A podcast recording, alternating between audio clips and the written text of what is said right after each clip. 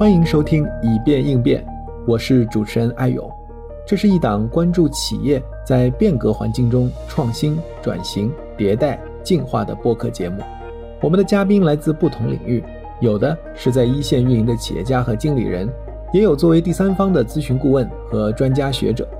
他们将为我们持续分享有关商业模式、战略规划、流程体系、人才组织等领域的变革案例与独到见解。帮助我们更好的应对不断变化的未知世界。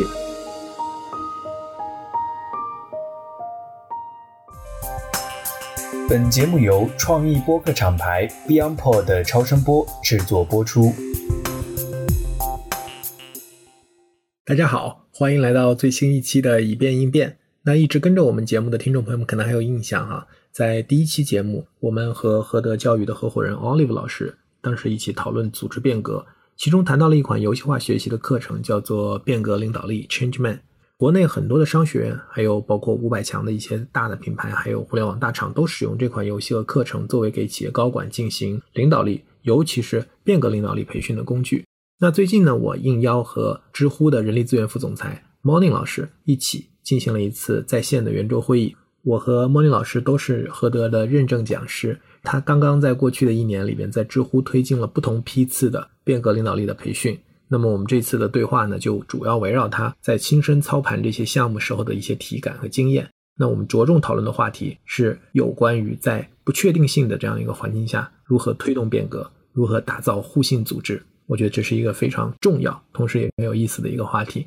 那么下面就请大家跟随我们的对话录音，一起来听听这期干货满满的播客节目吧。在开始之前，我想先请莫妮老师给我们做一个简单的自我介绍。大家好啊，我是知乎的 HRVP 张莹，叫莫令也可以。我其实认识何德已经有十多年的时间了。最早的时候呢，我们是从 Maximos、Treatment 还合作了 TS Team Synergy。这样的一些项目，那每一个项目其实都是从游戏式的这个项目里进行反思，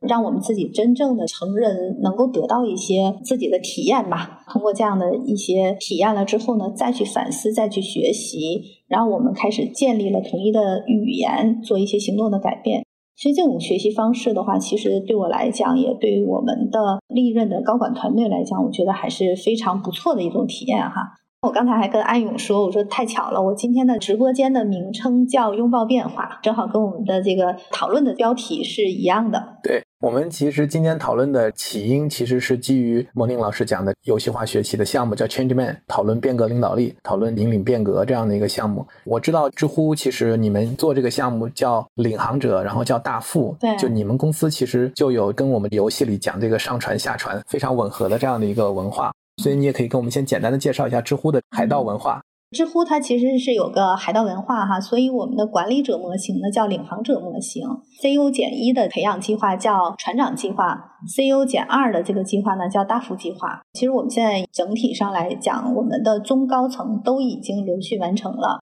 那其实最早的时候呢，就是我们现在能够看到的这一批，其实我们当时做了一个小小的变化，是大副和船长在一起。所以这里面呢，有我们大富计划里面的人，也有一些船长计划里面的人。那原因就是在这个之前，知乎其实做船长和大富计划已经三年了，那基本上的一些能力建设，大家已经做的还可以。所以呢，到了第四年年头的时候呢，其实我们这里面有很多我们的新晋升上来的一些小伙伴们，同时呢，我们还有新来的一些管理者，那我们就把他们都汇聚在一起。在这样的机缘下，然后我们来去做这个。这一次的大副和船长在一起呢，其实结束了之后啊，旁边的高管们和旁边同事们就发现了我们有很多的变化。大家一出去的时候，有的说：“哎，几抗去几从啊？对，三抗还是二抗？特别的有意思。”所以呢，就发现大家就很奇怪，你们发生了什么？然后有的时候说在船上还是在船下，大家就觉得很好奇，就开始问。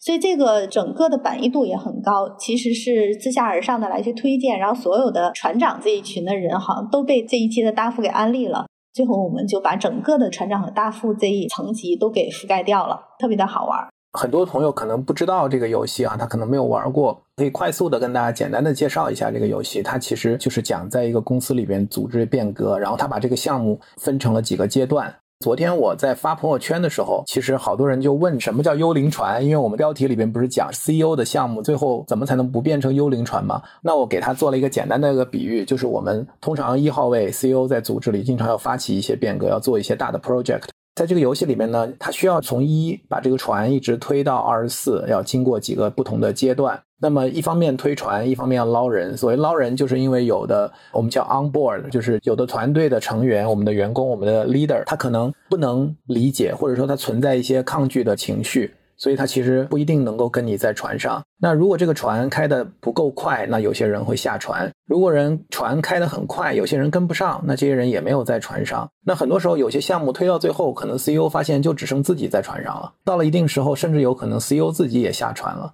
那这个时候，这个就变成了一个叫幽灵船，它就会变成在公司里的一个传说。如果有新员工加入，说：“哎，咱们公司有没有做过这个？”那老员工可能会微微一笑，哈，然后跟他说：“啊，这个项目其实我们原来做过，但是它已经变成了一个传说，就是这个幽灵船。”其实我们在整个的培训过程中的话呢，我们地下摆的是一个大圆盘，然后这个大圆盘呢上面其实是摆了好几艘船，然后船上呢是有一些小人的。它是一些小木块儿，不同的颜色的船，不同的颜色的人，每一组是一个颜色的船和人。在整个的过程中呢，因为游戏的模拟是实时的，所以呢，在游戏里面我们就不断的去看谁在船下面呀，谁在船的哪个位置上，然后他到底是在圆圈的哪个位置上，用这种体验式的来去感受说，哦，这些员工原来跟船不在一起。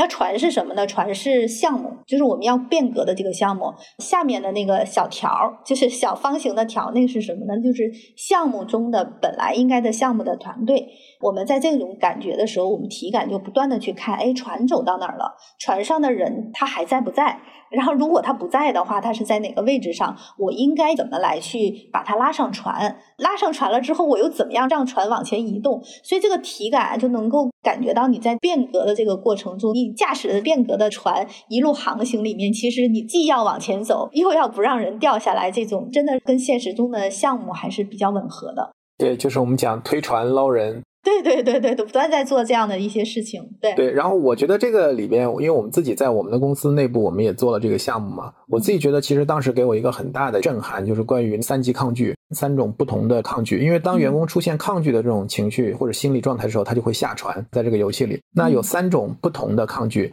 那一级抗拒我们叫 I don't get it，就我不理解。是的。二级抗拒叫做 I don't like it，我不喜欢。通常来讲，这个变革可能会对他既得的利益产生影响，或者他觉得可能会对他的既得利益产生影响。对对对，产生了情绪抗拒。对对对，在情绪上，因为第一层可能更多还是理性层面的，是吧？就是我理解还是不理解。第二层可能更多是情绪，但第三层也非常有意思，叫 I don't like you，或者我能理解为它不仅仅是个人的喜好，而是说我不相信你，就你没有 credit，可能基于过往的很多的一些原因，使得我认为这个项目它不会成功。所以我不愿意上传。对，到三层就是已经是开始对人不对事了。对对，我觉得 是我跟你的这个问题，而这个你也不是说我个人不喜欢你，而是基于很多的组织的考量。所以我觉得今天我们讨论的这个话题，其实在一开场我们简单的介绍，拿这个游戏来举例哈。其实我自己觉得还是非常有意义的一个话题，因为我看莫妮老师最近其实也有在一些场合去讲，就是关于打造互信的组织。我认为这个互信有几个维度，一个维度呢是说员工和公司之间的相互的信任，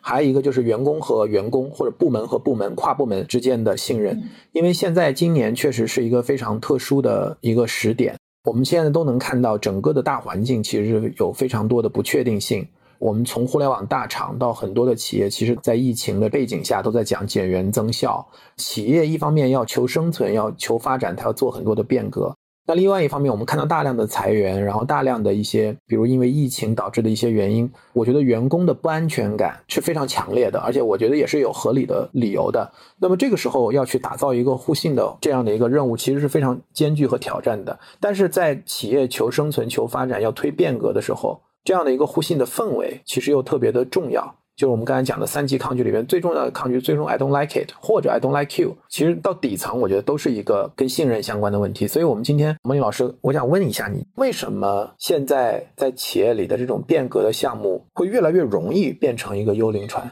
我先说一下我们当时培训的那个项目的时候啊，一个小的一个花絮。在最后结束的时候呢，我们还是有一个回到你现实生活中、现实工作中的场景。那么在回到现实工作中的场景的时候呢，我们就去找到了几个我们的项目。其实都是二八原则里面那个百分之二十的重要的项目，在这个项目里面的话呢，大家就讨论到了一定程度的时候，当时朱莉亚就停了一下，说：“哎，我发现你们在其中的一个项目里面讨论的是比较热烈的哈，但是我发现一些问题，我能不能做个游戏，就是大家都去到外面去，然后我把这个船，就是你们这个项目就变成一个船，我把这个船摆到一个位置。”然后呢，你们每个人拿一个小人儿哈，就是把自己认为自己在这个项目的哪个位置摆出来。所以其实那一次的话，他的现场的老师助教会去把这个位置记下来。等我们都回来的时候，再重现出来。因为那个时候实际上是背对背的，不知道谁摆到哪个位置上。然后我们就发现，它确实是一个幽灵船在这个项目还是我们很重要的一个项目。特别有意思的是什么呢？就是其实我不知道其他公司是一个什么样的反应啊，因为我们有一个文化叫保持开放哈。当我们看见这个幽灵船的时候，大家其实第一反应就是稍微愣了一下了。之后呢，马上非常开放的来去讨论为什么会这样，我们应该怎么做，直接就切的特别特别的快，就大家完全完全的非常开放的来去讨论这个问题，就开始去找一些土豆的一些动作。那这个呢，就是幽灵船哈，就是我们其实是经历了一个真实的这样的一个场景。但是呢，后来回顾的时候呢，就会发现说我们在变革中啊，在不同的阶段做的事情没有到位。比如说，变革它分为六个阶段，八个步骤，在八个步骤里面还要处理抗拒，我们还要在团队的不同阶段应用不同的领导力风格来去影响大家一起能够上传。那在这个过程中呢，很多的时候我们在现实的工作中可能更加关注于事情，就是我们是用力的在推船。用力的推船的时候呢，人有可能就下去了。但是我们认为船在走啊，你人好像也是跟着走。所以这个游戏里面设定的就是说，你这个人跟着走的时候，他心不在的时候，其实游戏里会给你反馈出来，人是在船下的。这个跟我们现实生活中不一样。比如说我过来开会了，我人在。大家可能就会觉得说，哎，你来了，你就参与了，你就认可了。我们其实很多的时候会有这样的一些盲区，但是呢，我们真心的问自己和问我们旁边的人的时候，我们。打开心扉，敞开了来去聊的时候，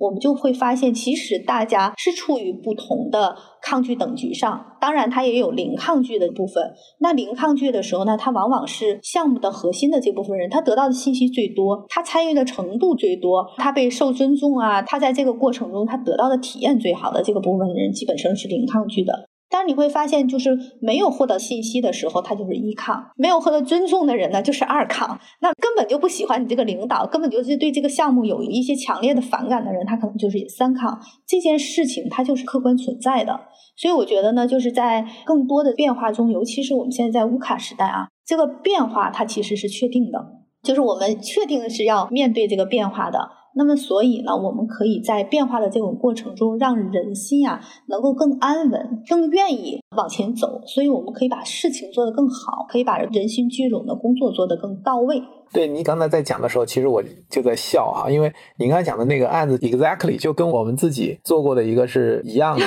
我是拿哪个项目来当这个船呢？就是我们公司做 OKR，嗯，从创业开始，因为我们就是字节的服务商，所以跟字节走得非常近。因为字节一直做双月 OKR 嘛，所以我们那时候就也在内部做 OKR。那天我们上了这个课，玩了个游戏以后，我就让我们的同学每个人拿一张贴纸，就是你认为我们公司推 OKR 这个项目现在在哪个阶段？你可以看一下，然后我也会说我认为在哪个阶段。其实你可以看到，大家贴在不同的地方，说明大家对这个事儿的认知其实是不一样的。可能对于我来讲，早就过了初始行动，可能都已经几年了，但是可能对于很多同学来讲，他有的还在意识期，有的还在很早阶段。所以我觉得这个地方就确实是能够反映出来，像您刚才讲的，作为组织里边我们在做一件事儿，我们感觉好像大家都在参与了，每周大家也在交周报，也在更新 OKR，但事实上他们对这个项目的情绪其实是客观的，是存在的。所以我们用一个统一的语言，我们可以把这个东西能够很好的展示出来。那我们就看有很多的同学，他可能也在一级抗拒、二级抗拒，他可能 I don't like it，或者说 I don't get it。虽然跟着你走了很长时间，他其实也没搞懂这个事情到底是什么，为什么要做这个事情。但是我们可能认为，我们已经讲过了呀，我们已经沟通过了呀，已经做了这么长时间了，你还不知道吗？我觉得充分的沟通其实是特别重要的。而且我其实也想问问你，因为我认为在这个对抗里面，其实我自己是觉得一级对抗或者一级抗拒是比较容易解决的，相对来讲就是充分的沟通。然后换一些他们更容易理解的语言、更具象、更形象的一些表达方式，都有可能帮助他来去 get it。那一旦他搞懂了，他会跟上，他能上传。但是您刚才讲的二抗和三抗，就是说对于这种 I don't like it 和这种甚至 I don't like you 这种怎么破？哎，我记得哈，就是当时我们在现场去培训的时候呢，那个知俩问我们说：“哎，你们认为沟通应该多少次？”然后那个底下人就说：“三次，重要的事情说三遍。”对对对，其实远远不够，因为研究表明，就你要有七次，他才能真正的就是进到心里。所以我是觉得，就是回到现实中啊，就是你能不能真的就是每一件事情真的重复七遍，而且这个七遍的话呢，可能是一样的版本。我觉得这件事情其实还是挺不容易的。而且呢，那个还有一本书啊，就是当时我们在配套的学习这个过程中，还有一个就是说沟通呢，最好它通过六种信道。就是我觉得在这个过程中，我们知道了很多的这个知识。然后我们后面也会去实践它、践行它。那我们沟通的这个信道呢，可能我一对一的沟通算一个信道，张贴的这个海报算信道，大会算一个信道。那我的共创可能也算信道。那我还有什么信道可以做？所以，当你的这个信道打开，你已经开始设想到你很多的沟通场景的时候，我觉得这个一二三的抗拒其实是并行在解决的。因为他通过你不断的沟通的时候，他可以看到你的诚意，可以看到你始终如一。他有的时候三抗就慢慢的就变成二抗了。那你经过大家的一些参与，大家的一些共创等等，二抗的人呢，本来他觉得好像有一些情绪的抵触，但他发现他也被放到了舞台的中央。这个时候，他认为他也是一份子了。之后呢，当他得到更多的信息的时候，他就变得没那么抗拒了。所以我觉得，这在真正的过程中的时候呢，我们可能没有办法一下就识别他到底是一抗、二抗、三抗。虽然在理论上来讲很容易，说我没听懂，我可能有情绪，他的情绪表达会很激烈。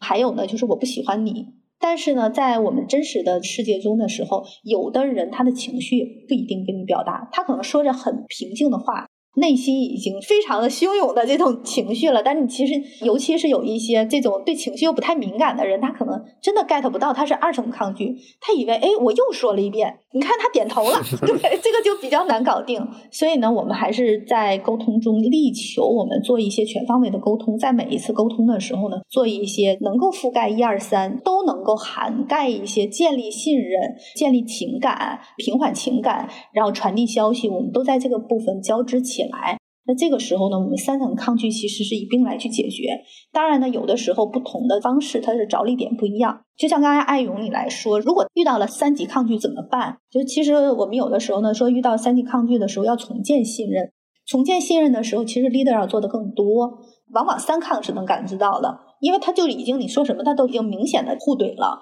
那个时候呢，三层抗拒其实是非常强烈的。在这个过程中，其实 leader 首先要给员工信任。在团队里面的话，我们也会要去做一些裸心会之类的，就大家说说我好的地方，说说我可能一些就是很朽的地方，然后呢，大家就全方位的认识你的优点呀、你的缺点呀、你的过去啊、你的家庭啊等等，就好像大家慢慢的吃喝各种方式都在一起，有了一些战友的情谊了之后呢，其实三级的这个抗拒会慢慢它的降低。当然呢，可能有的一些三级抗拒确实它就降不低。那这个时候呢，也不是说就完全完全的，我们就不能让它发生这个事情。其实，在这个里面呢，还有一个研究表明哈，就是说什么时候这个项目就成功了，六十八点五的比例，就是只要船上的人六十八点五都能够超越过去哈，就是还有一部分人你是不要去太在意的。而且呢，这里面我们还 get 到一个什么呢？就是说你在项目中不能浪费管理者太多的能量来去把精力放到三抗二抗上面。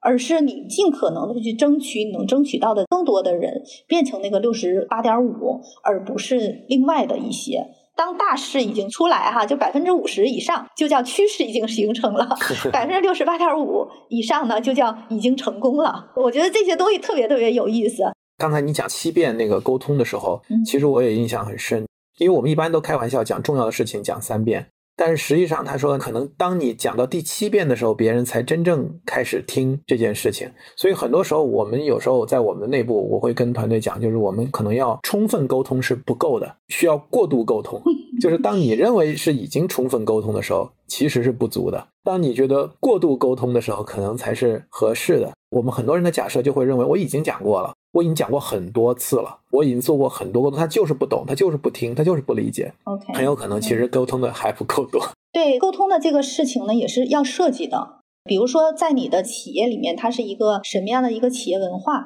然后呢，在现在的时候，大家是怎么样一种紧张的氛围？比如说，公司已经很紧张了，就是员工已经很紧张的时候，你给他宣布说，如果不这么 变，我们就不行了，就完蛋了。然后这个时候，员工就确实很紧张，特别崩溃，然后突然他可能就会陷入一个特别惶恐的一个状态。还有一些呢，讲故事沟通的时候呢，是说，哎，我们听听客户之声吧，我听听客户是怎么说我们的，我拿一些真实的数据来，这样的这个公司呢，可能更加理性，然后呢，他可能更愿意换位思考，更能感同身受，更加客户导向，这样的这种企业可能适合这样的沟通。那还有一些呢，比如说他就是平时没那么紧张，你真的是在沟通的时候，你要狠狠的吓唬吓唬他，这种沟通。所以我觉得这个沟通绝对是一个艺术哈，在不同的项目里面，其实我们每次在沟通的时候，在沟通信道的时候，我们沟通的力量和沟通的这种角度，其实是要设计的非常非常重要哈。我其实特别想在沟通这个话题上再延展一下哈，因为我觉得今天我们的主题是怎么能够去打造一个互信的组织。我觉得信任其实是一个目标，但沟通是中间必不可缺的这样的一个桥梁和手段。嗯那这里面就涉及到两个点，一个就是说语言的统一，大家是不是在用同一个语言在说话？其实我觉得我们刚才聊的这个幽灵船和三级抗拒本身也是一种语言体系。昨天还是前天，我们开一个小会，然后我说我明显的感觉到了三级抗拒，然后大家就笑，就是他说其实没有。当我们有这个语言的时候，其实大家可以冷静客观的来看存不存在抗拒。如果我们识别出来这个抗拒，我们是什么原因造成的，我们怎么去解决，它其实是有助于我们去沟通和变革的。另外一个来讲的话呢，我觉得就是沟通的方式，其实就有点像上周哈，咱们一起打的 STC 那个里面，你是一对多的全员的沟通，还是一对小组的跟核心团队，你比如说减一、减二这样的团队的沟通，还是一对一的针对个别人、少数人点对点的去做这种沟通，它其实都会产生非常不同的效果和影响。当然，它的成本和对资源的消耗和占用也是不太一样的。我注意到，其实咱们在做整个的变革的项目的时候，其实是做了不同批次的。有从减一到减二，所以我想就是就您做的这个项目的亲身的案例来跟我们讲一讲，在这个沟通当中，一个是语言的统一重要性和它的怎么达成。第二个来讲，就是说我刚才讲的几种不同的沟通的场域，我看很多 CEO 都写全员性，对吧？有 CEO 面对面这种不同类型的沟通的手段，我们去打造一个互信组织的目标或者这个过程当中它所起到的作用。其实这个也特别的重要，因为这个部分通常是 HR 和业务部门的一些 leader 我们要去共同商议的。我们应该把时间花在哪儿？我们应该在哪儿产生更大的价值？我们应该在哪儿给员工什么样的一种感受？其实我觉得这个部分的话，其实真的是你要好好的思考，就不是说我想起来了之后，哎，老板写个全员信吧。就是我会比较多的去思考，我们有没有时间，我们有多少的精力，然后谁来去参与沟通，哪部分的人谁来参与沟通，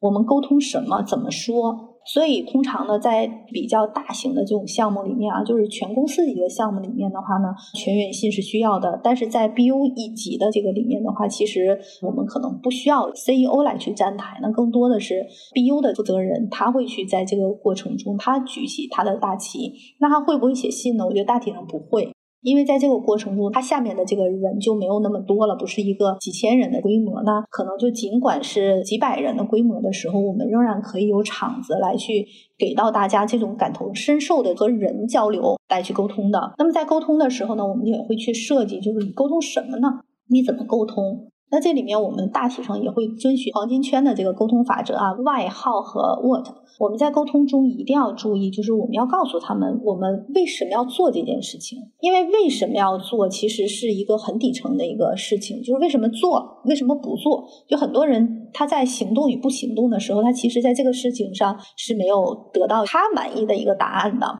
那么在沟通了之后呢，再去说那我们怎么做，做什么。这件事情就比较顺理成章了。一旦他接受我必须要做，就开始往下走。那为什么说我这个 why 这么重要呢？是因为知乎呢在做 OKR 也很早了哈，就是我们可能大概是有九年左右的时间来去做 OKR，所以我们经常说我们有一个北极星，对，就是我们有个北极星的这样的一个目标。那这个目标呢，就是 why 我要做这件事情，我要做到什么样的一个程度？那其实 how 和 what 都是在这个过程中可能会有一些策略性和路径上的一些变化。只要我们心里面还是这个北极星的话，我们还是会走到那个位置上的。所以这个就是我们沟通的这个部分。那我们在设计一对一沟通，然后一对多沟通，还有怎样的沟通的时候，其实我觉得可能还要去回到自己的企业文化本身来去看哈。包括你 BU 的文化可能也不一样，就是有的 BU 呢，他就习惯和喜欢大会的这种形式，让所有的人都来参加，所有的人来去提问，那是这种大会的形式。那这个过程的话，他可能人太多了的时候，他互动性是宣贯提问回答的这种方式。但是呢，就是每个人都有这种发言的机会。那还有一些 BU 呢，他就更加的民主，他就希望有一些核心的人，比如说他的减一减二。还有一些核心关键岗位的这种员工，他希望做一些共创。那这个共创的时候就更深度了，大家直接插到了一些土度和资源上面的一个状态，就会更深一些。因为你提问回答的这个部分可能还有限于说大家都在看你提什么问题，都在看大家怎么答，他还有点答记者问的这种关系。那还有一些 leader 呢，他自己个人就比较倾向于一对一的这种深度沟通。那在一对一深度沟通的时候，其实我们要提醒的就是，我们的时间和我们的资源是有限的。你的时间有限，那我们整个项目的时间有限。如果是一对一的沟通的话，那哪部分人是你最重要沟通的这个部分人？哪个部分的人呢？我们会去给到他一些信息来去辅助他，说这部分人或这小群人，可能我们需要专项的来去沟通，也就是我们会去跟他一起来去识别一二三的抗拒。然后去做一些团队的建设呀，等等，做一些活动，我们来去匹配。我觉得没有一个特别单一的一种模式啊，就是如果是我们真正在做的时候，要去看企业的文化，要去看 leader 的管理风格，要去看你的时间资源和你团队的习惯，这些东西都会去影响到你采取什么样的沟通方式。我看知乎，您刚才一开始就讲海盗文化，然后包括您刚才讲北极星指标，你的大富的计划，就我看你们其实很重视这种语言的文化和语言的统一性。对，我们知道有知乎体哈，刚下飞机哈，谢邀这些都是知乎体，但我不知道在知乎组织里面有没有知乎组织里面的语言体系。到底企业文化是什么？大家都知道，其实它不是贴在墙上的那些字，它其实就是你的公司里从 leader 到普通员工的言行举止。那就是你的企业文化最直观的这样的一个映射。那知乎是怎么来打造一个自己的一个语言体系，能够反映自己独特的文化的？它其实不光是一个语言体系，我觉得就是一个公司可能形成自己这一套，区别其他公司那一套。它可能会通过不同的这个方式，包括你的语言体系，包括你的行文，包括你的汇报，包括日常，就是员工是怎么来去说话沟通的，这可能都是不同的哈。那比如说像我们来看的话呢，知乎其实是有全公司的这个三要三不要，还有管理层的三要三不要，这是我们文化体系的部分。那知乎呢，在行文的时候呢，我们是有叫知乎三巨头。知乎三巨头呢，就是文字、数字和英文的这个部分，我们还有一个方框的那个。就这个部分的话，我们怎么来去书写的这个部分，就是非常非常重视文字输出的一个规范性，因为毕竟我们是做内容社区的。那么在刚才说的，就有没有一些共同语言？其实社区里面有很多的梗，如果有机会来这儿的话，你会看到，就是我们工区上其实也是挂了一些知乎梗里面的一些故事，然后来去告诉大家。比如说你刚才说的刚下飞机，因为它不但是记载着这个是个什么故事，它其实也是告诉我们新入职的人，我们曾经有这样的一个故事。将来你可以这么说，那包括我们的会议室里面还有举报呵呵，还有投诉，就像这样的一些，其实都是我们的一些社区功能。应该说还是无处不在的。关于回到这个变革的话题的时候，其实我们中高层都已经知道这个三六八了：三抗拒、六阶段、八步法。我们一说就是三六八，哎，咱们今天谈三还六八，我们来去说一说。大家耳熟能详的就直接就蹦出来了，所以这个就能够让大家再去讨论这个变革的时候，其实非常容易的聚焦在这个事情上，而且不会有歧义，非常非常简单。对。那我想问一下，就是咱们整个的这一次的这个变革，用 Changeman 来推，从减一到减二，花多长时间的一个周期啊？其实我们不是当时是面对一个大项目来，当时是大概在第四季度的话，我们一共是有五个横向项目，就是跨部门的横向项目。那我们这个横向项目里面的话，它有的跨的部门比较多，有的跨的比较少。其实我们核心当时是有三个项目在 change 里面只拿出来做样例来去推的。我觉得说说收获吧，我们不同层级和不同项目上的这个收获不太一样啊。那比如说呢，我印象里面就是到了课程的中间的时候，嗯我们当时会观看一个视频。那个视频呢，其实给到老板的，我们叫船长啊，就给到船长的一个体会，就是说，开始一件事情，你引发一个变化或者是变革的时候，这件事情应该比较简单。知乎它是专业、认真、友善，就做一件什么事情的时候，其实大家都很专业，在这个事情上还是挺较真儿的。但是我们开启一个变化的时候足够简单，其实这个对我们来讲的话，是一个不断提醒的一个过程。当时他说完了之后呢，我觉得我们每一个人都特别的感同身受，就是一定不要让一件事情太复杂了，太复杂了之后，可能真的是有一些人 get 不到，他就不懂了。在一抗拒的时候，你就拦住了一批人，那你说你二抗三抗怎么办呢？所以这个呢，是我们自上而下的一个。那第二个呢，就是我们在项目中还遇到两个，一个就是我刚才说的那个幽灵船。之前我曾经跟这个 leader 来沟通过，说我们要去开一个启动会，然后他的建议就是说这个启动会他觉得好像是稍微晚了一点，那就算了吧。结果这个 training 之后了，就是我俩还没有下课的时候，课间休息的时候，他就说，嗯，你说的那个事情还是对的，就是看来幽灵船的这个事情啊，大家信息都不在一个层面上，我们还是要开这么一个会。所以呢，在开这个会的时候，我们就不叫启动会了，我们其实还是叫一个信息同步的会。我们还是把启动会的这些内容，然后为什么呀等等，就是好多，还有一些已经启动的一些数据，我们能看到的一些数据，给大家同步了一下，效果也是非常的好。那还有一个 team 呢，他其实在做事情的时候，原本他就相对来讲会比较按着规则啊，或者是所有的步骤都没有少。他们这个小组的团队里面有非常大的认可，他们非常骄傲。他们就觉得说，嘿，你看，我们其实日常的这个工作习惯啊，和工作的状态，其实跟店里面很多的都特别的 match，大家非常非常骄傲。然后骄傲之余的话呢，说，哎，我们还可以变得更好。然后大家又重新把这些东西梳理梳理。包括呢，我们还因为中间有一个小小的一个点哈，其实你会发现这里面有很多的点，但不一定哪个点对我们来讲就刺了我们一下，我们就开始改变。就是这个 team 的话呢，他的 leader 会去说，其实我们一直是在努力的前进着，但是呢，可能就是庆祝小小的这个成功的这个仪式感做的不太好。所以就是我们回到工作岗位上了之后，第二周开始，每周五都会在他的 BU 的这个大群里面来去同步我们这一周的小进展。就是为过程鼓掌的这种，就是一直到今天，他们都是这样的。哎，我就觉得这些东西真的是有一些小的改变，就是员工会非常非常的舒服，然后员工呢也会觉得，哦，原来我们有这么多的进步，你们都看得到。虽然有的时候呢，我们也不是说每一件事情都表扬，但是你拿出去在大群里头一晒，这种感觉，这种自豪感就不一样。团队慢慢的就变得柔软且无坚不摧，我觉得这个非常好。我觉得这两个点都特别好，尤其是那个简单那个点，其实我是非常感同身受的。我在上一周在录另外一期播客节目的时候，其实有一个人就讲减肥，他讲半年瘦三十斤，哇，那我们大家都觉得很夸张，就是说你怎么能够半年瘦三十斤？然后他其实最后给的那个 tips 特别简单，他就是说，其实你要太难，你又要控制饮食，又要锻炼，又要怎么样？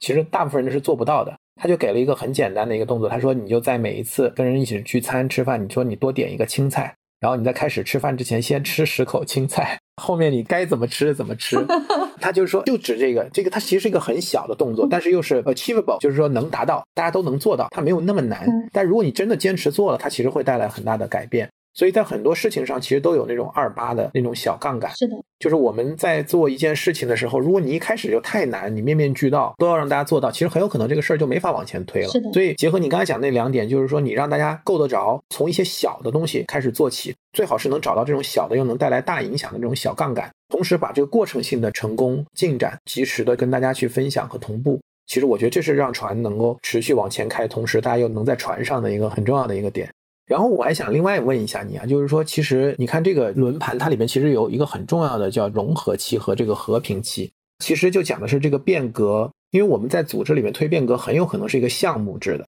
包括你刚才讲我要开 kick off meeting，然后 CEO 找到追随者，然后一起来像搞运动、搞项目一样。所以有时候大家为什么会有三级抗拒？说大家觉得感觉又来一遍，或者感觉你老板出去商学院念了个书。看了个什么微信文章，跟哪个咨询顾问又有了一个什么样的交流？觉得我们要搞一个事情，感觉是又要搞事情这种想法，因为它是一个 project based 的。但实际上，我们觉得在现在这个乌卡环境里面，如果变革它是一个常态，那可能当大家做了很多改变以后，也要通过制度规范巩固这个收益，把它变成一个日常的常态，甚至融入文化，变成一个 normal 的一个状态，它就不再是一个重大的变化了，大家就习惯了。这也是我们讲，就是说面对未来，就怎么把变革融入日常，然后我们通过变革能够获得一些能够复用、获得可持续的这个能力。所以我也想请孟令给我们介绍一下，就是说你们在做了这些项目之后，后面是怎么把这些东西能够融入到日常。而不是简简单单是感觉做了一个项目，然后我们又得再做一个项目。其实这个特别的重要，就是因为在课上的时候也举了一个例子。很多的时候呢，我们到了实施期、到了融合期的时候，就是一进入融合期，实施完了之后，就很容易说啊，大家庆祝成功吧，然后那个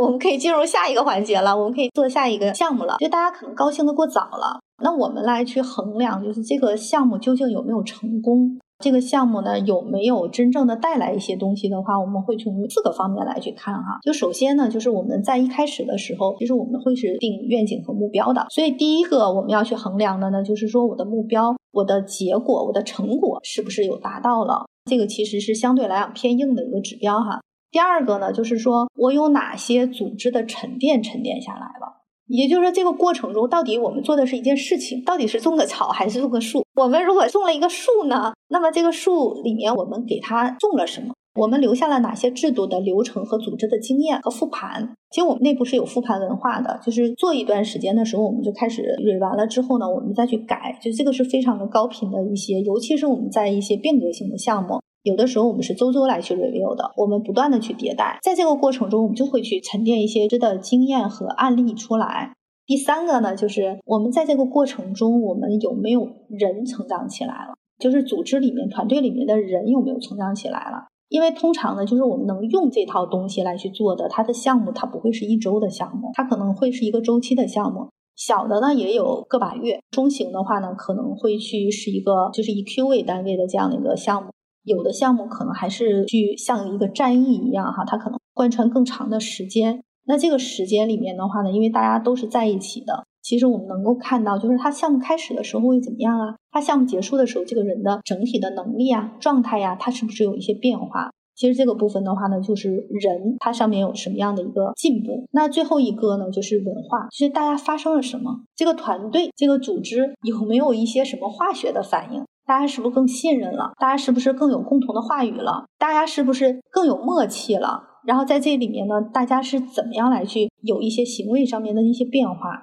当我们在这个项目中发现了四个标志物已然产生出来的时候，其实融合期已经到的差不多了，我们就进入平和期了。那这个时候呢，我们来去看这个项目，来去评估项目的成果的时候呢？有这些了之后呢，我们可能会去说，嗯，这个项目基本上是达到我们的这个预期了，然后也能够通过一些组织沉淀、员工的能力和文化，让它再继续的往前巩固和推进了。那这个时候，我觉得项目才算一个比较成功的这么一个句号，可能能够画上哈。如果这个四个标志物没有出现。没有同时出现啊，我觉得它都不是一个特别高标准的变革。哇，我觉得你这四个标志物总结的特别好，非常有体系啊。我今天跟您聊，其实我自己还是有很多的启发。然后我觉得您作为一个 HR 的一个 VP 哈，就是说在组织里，我们知道这几年其实对 HR 的工作岗位角色的定义，其实也在发生很大的一些变化。我们知道现在很多的公司，包括我们公司其实一样，我们都会有 HR 的 BP。就 HR，他以前可能是一个偏 functional 的这样的一个职务，那现在非常要求 HR 要懂业务、贴近业务、成为业务的 partner、成为 business partner。因为您算是一号位的 BP 哈，我理解是这样的。还是我们回到今天的一个大的主题，就在一个非常不确定性的这个情况下，我认为整个公司里的这种氛围，它是不是一个互信的、有信心并且互相信任的这种氛围，其实是非常挑战的。这样的一个环境，对我们 HR 的角色的更高的要求、更新的挑战。我觉得您非常有资格来去聊这个话题啊！我也特别期待想听一听您的感受和您的一些想法。其实这几年啊，我觉得就是 HRBP 呢，它确实在专业上啊，在对业务的理解上，还有工具方法论上面，其实是有很大的进步。我看到的身边的这个 BP，我也觉得他们的能力也越来越强了。在这种确定变化的这个环境中，包括其实在疫情之下。为什么谈到疫情呢？我自己其实都有感觉，就是疫情这件事情，其实对我们每一个人的心里面都会造成一些影响。那包括呢，对经济上造成影响了之后，反过来也会作用到我们的组织，可能在用人上面啊，可能会更加的谨慎呀。然后这个组织中的人，可能在这样的环境变化中，在这种大行业都不是特别的一路高歌的这种情况下，大家也会稍微紧张一些。俗称的就是有的时候就比较容易卷，你做 PPT 好，做 PPT 更好。当然我们其实不做 PPT，我们主要是一些 Word 的这样的一些文件啊。当你能够很好的演讲的时候，我也希望我的演讲能力比你更好一些。当你做了一个 wording 做的详略得当，然后也特别的聪明的时候，我可能希望比你的这个做的还更好。我觉得大家可能就在这个过程中比较容易卷。这个里面的话，我们会打造几个不同的这个能力哈，能让这个组织尽可能的柔软起来。首先呢，比如说我们会去看说，就我觉得这个盖洛普的这个优势是非常非常不错的啊，因为盖洛普的优势里面，它更多的它并不用于选拔等等这样的一些方面，它其实就是在人的一个整体发展的这个过程中，而且你想想，你跟谁谈他的优点，他不开心呢？就是它整体上来讲，它就是一个积极心理学的一个理论哈。所以呢，我们其实是要培养 BP 来去掌握一些优势的一些理论，来去发现，就是这个员工在做成功一件事情的时候，他用到的是哪些才干。然后我们就会去发现说，哎，你用到这个才干，我发现了，我来去给你指出来。然后慢慢的，你不断的去强化，员工就会认为说，哎，你看你还是挺了解我的。你看我这个方面确实，我觉得你说的有道理啊。你既了解我，你又关注我。慢慢的呢，那 leader 培养起来这种的话，他也会很善于发现员工的这个优势。当这个部门里面用看人所长、用人所长的时候，其实他的信任就慢慢的就建立起来了，因为它是一个就是非常善意的这样的一种环境啊。那第二个呢，就是共创。刚才其实我也提到过，我们在知乎啊共创的这种场景是特别多的，比如说我们共创会啊、共识会啊这种，其实是还是经常举行的。为什么呢？是因为我们相信员工是非常聪明，而且富有资源、富有创造力的。那很多的时候呢，我们这些 leader 们其实是给他搭一个场子，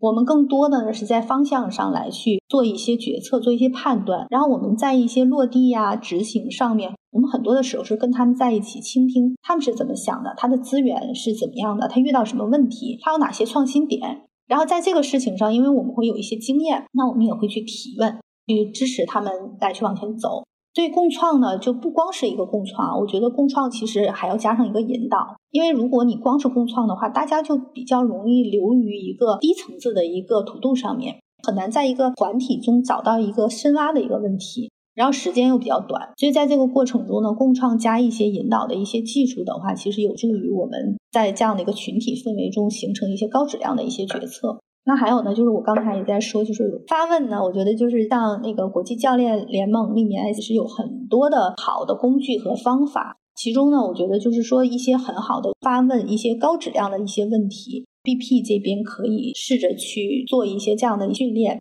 那通常上，其实呢，我们会给大家一些比较简单的引导啊。那比如说，我们能不能去面向未来去提一些问题，就是不要去在这个事情创造问题的这个层面去解决问题，我们面向未来，看到更远的将来，看到更远的愿景。那我们能不能跳脱出来？我们在这个事情之外，我们来去看这个问题。我们能不能看一个更大的系统上的这个问题等等？就是教会这个 BP 来去换一些视角，来不断的让大家来去更加的敏感，更加的共情，更加的能够感同身受去做一些这样的这种创造。那包括呢，刚才我们一直在谈很多话题的，就是迎接变化的这个能力。其实我们包括我自己本人也是在何德的认证下，申请们的一个认证的一个讲师。那也会给大家来去说这样的这种变革怎么样来去发生，也会去给到大家这样的一些演讲。然后我们在每一次中高层培训的时候，其实我们的 HR 的小伙伴其实都是我们的小助教。大家有的时候呢是在组里，当人数不那么多的时候，他有的时候会入组，有的时候呢就在后面做一些观察员和助教。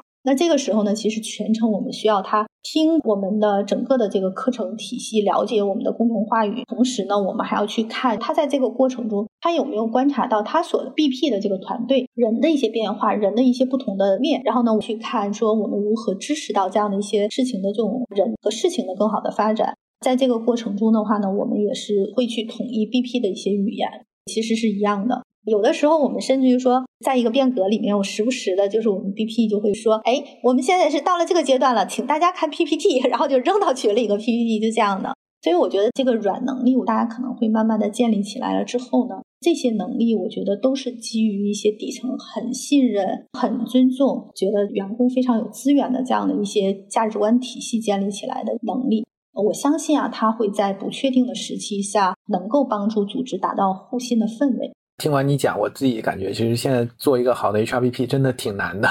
然后你刚才讲那个问问题的那个能力，我觉得特别重要。但是我相信知乎的 HRBP 应该这个能力会特别强哈，因为知乎一直是有问题就有答案，所以知乎的 HRBP 应该在提问这一块特别棒的。我那天看半佛仙人写了一篇文章，就是你刚才讲到那个卷的问题，因为现在确实卷这个话题在职场上是一个特别常见的一个话题。像半佛仙人，他那篇文章大概的标题我记不得，他大意就是说，为什么我让你们不要那么卷，但是我却非常卷？那因为就有网友跟半佛仙人写，就是说，你看你每天更新公众号，然后 B 站发视频当 UP 主，你自己这么卷，你让我们不要那么卷。他就跟网友说，第一呢，我们写文章发视频这是我自己的爱好；第二呢，我所有在做这个事情上，我的收益都归我自己，非常确定。那你那么拼，你能满足这个条件吗？如果你不能满足这个条件，他甚至说，你是不是应该通过降低你的这个工作时间来提高你的单位时间的收益率？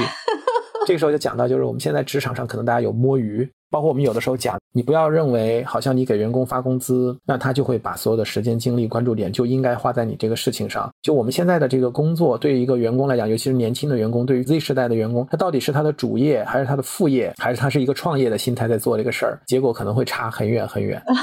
看到那篇文章的时候，我就想起那时候我们教创业的那个老师叫龚岩，他写了一本书嘛，叫《公司制的黄昏》，大意就是说，这个雇佣关系其实在现在的新的环境下，其实面对很大的一个挑战。您怎么看客观存在的这种摸鱼的状态和新时代员工对待工作的想法会有不同？我觉得你这个问题，我就突然想到了前几天啊，跟我们的一个高管在聊天，他说他跟他的儿子的一段对话。因为小孩都喜欢玩游戏，他的儿子其实学习还蛮不错的。然后那天突然呢，问问爸爸说：“哎，爸爸，你们有没有那种就是工作特别出色，但是呢偶尔会摸摸鱼的这个员工？你会怎么想？他比别人都出色，他成绩又好，然后他就是不需要那么多的时间来去干活。然后当时他就想：哎，你在问我这个问题之后，你是不是想要玩一会儿游戏呀？问题的 A 一撇啊。”他好像确确实实有点相近的这样的一个哈，然后我当时跟他说，我说如果我是被问到这样的一个问题的时候，我会跟孩子说，就是是有这个资格摸鱼的，但是他真的喜欢自己的工作吗？一个人如果他真心的喜爱这件事情，他是不会去摸鱼的，他不会因为别人停下了或者他干完了他就停下。当他真心的热爱这件事情的时候，他会认为说我在做一件特别特别有意义、有价值的这个事情，他会自我激励的。他不会把它当成一个任务，如果他到那个任务的阶段，他可能就会去停下。所以，其实小孩子问这个问题的时候呢，我们还是比较好回答。那你说回到职场里面呢，他们为什么摸鱼呢？我们都是管理者啊，我觉得就是所有的问题，就像所有的孩子的问题都是父母的问题，所有的员工的问题，我认为都是管理者的问题。那你要去思考，为什么你的员工在摸鱼？为什么这么好的员工在摸鱼？是不是？那一定是我们有哪些地方，我们真的是没有发现他的这个优势，我们没有让他做他最觉得很骄傲的一些事情，我们没有真的是让他看到，可能我们的愿景本身描述的就不够激动人心，我们的目标定的就不够宏大，或者是我没有给到他足够的尊重，让他认为我值得为你拼尽全力。或者还有一些呢，就是说他原本他有更高的这种追求，其实我们从来没有听过他的想法。我觉得这些可能真的是一个好话题啊。就是当员工摸鱼的时候，就像当孩子出现问题一样，就是我们真的是管理者要去扪心自问，我们做哪些事情可以有改变。那当我们跟他去做一个深度的对话的时候，其实我们真的知道他的梦想在公司内。那我们也要去非常坚定的去支持他。如果他的梦想呢是在公司之内，你没有办法满足他的话，那你是否有更大的条件来去帮助他在公司内部找到适合他的岗位，支持他走得更远？你能不能足够的开放做到这样的一个状态？我觉得这些确确实实是很多很现实的一些问题。当然，我觉得就是管理者也不容易，所以我觉得就是我们的船长哈，我们一号位，我们的 CEO，你用使命、愿景、价值观去搭起一艘船，鼓舞大家，让大家有共同梦想的人愿意上船。嗯，然后你要控制好你开船的节奏，不能太快，不能太慢，然后要让大家都能时时刻刻在船上。其实最好的状态永远是对于员工来讲，在这个职业或者这个事业就是他所热爱的。我们作为管理者来讲，作为公司来讲，其实给他一个舞台，让他去 shine，这个才是我们真正希望能够达到的效果。我觉得在这样的一个组织里边，我们能够 step back，往后退一步，去赋能他，让他能够借由组织的力量，能够获得更大的成就和成功。这个其实是真正的价值所在。嗯，非常高兴哈，我自己觉得还是今天聊得很开心，我觉得也有很多启发。我们希望后面有机会，我们可以找更多的角度或者更多的话题一起来谈这个事情。Have things done by people，管理就是还是人，以人为本。尤其是在 HR 这个领域，我真的觉得现在的这个时代 太需要好的 HR，因为我们现在知识型的工作其实都是人。未来 Web 三点零时代都创作者经济，他都是做创作的人，其实他不是普通的员工，他不是一个流水线上的一个。employee，好，那再次谢谢你，我们下次再聊。好的，谢谢艾文老师，拜拜。